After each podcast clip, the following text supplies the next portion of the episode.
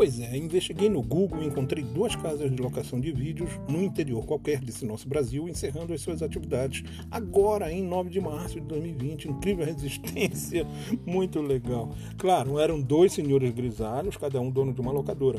Pensei aqui com meus botões que eles poderiam não fechar o negócio e antes tarde do que nunca tentar desenvolver uma, uma outra atividade ligada àquela que estariam encerrando, a de videolocadora. Acho até que poderiam ter sido ter tido esse insight já há mais tempo. Poderiam ter feito uma integração VHS, streaming e procurado desenvolver uma solução ou de curso ou de arte, mesmo exposições envolvendo a sétima arte, e até mesmo poderiam se tornar parceiros nessa mudança. Juntos, enfim, cada um precisa procurar ter seus insights, parar mesmo, sentar e pensar muito tranquilamente e achar um novo caminho. Não é uma coisa que acontece rapidamente, mas precisamos exercitar esses questionamentos do tipo e se?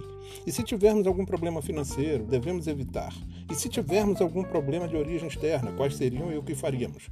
Sejamos pessoas físicas ou jurídicas. É isso que você, é, se você quiser tomar um cafezinho com a gente para falarmos sobre isso, dá uma passadinha lá na balaidacriação.com.br, a gente pode de repente achar uma solução. Até a próxima.